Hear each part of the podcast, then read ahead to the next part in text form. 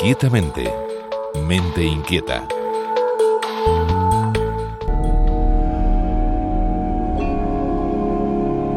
Un nuevo estudio de la Universidad de Granada revela que la adicción al móvil suele ser una adicción de interacción social.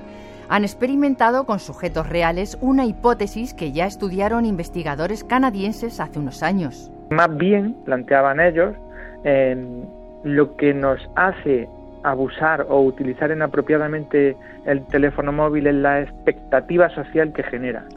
Como explica Jorge López Puga, investigador de la Universidad de Granada, se hicieron experimentos con dos grupos de personas en tres fases. Un grupo en el que generamos expectativa social y otro en el que no lo generamos. En la primera fase lo que hicimos fue medir la respuesta electrogalvánica de la piel para tener una activación basal de todas las personas. En la segunda fase del estudio lo que hicimos fue generar expectativa de respuesta social en el participante que teníamos en el laboratorio, que invitase a los receptores de ese mensaje a preguntarle a nuestro participante experimental qué es lo que estaba haciendo, que le contase más, los científicos midieron esta actividad electrogalvánica de la piel, que es un indicador de la actividad nerviosa y una medida fisiológica de la ansiedad.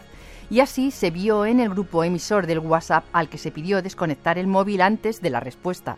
Los participantes que estaban en el grupo de expectativa social mostraron una activación electrodermal más grande al coger el móvil tras dos minutos de estar sin hacer nada y cuando dejaron el móvil tras esos dos minutos de utilizar el móvil normalmente. Mientras que el grupo control, que no había recibido información para mandar mensajes a sus contactos preferidos, tuvo una respuesta muchísimo más baja, muchísimo menos significativa.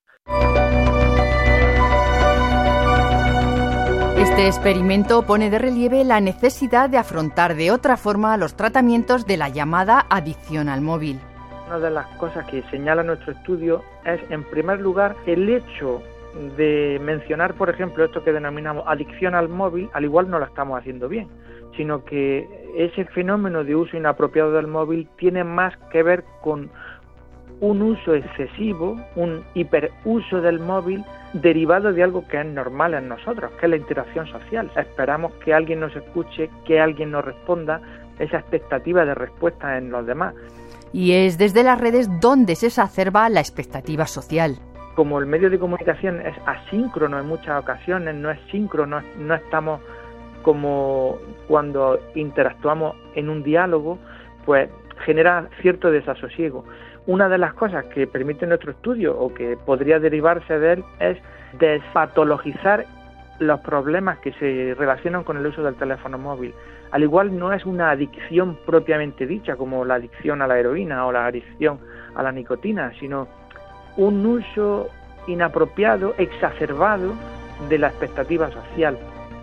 Y es esa expectativa de interacción social la que genera la mensajería instantánea y la que exacerba y potencia los problemas.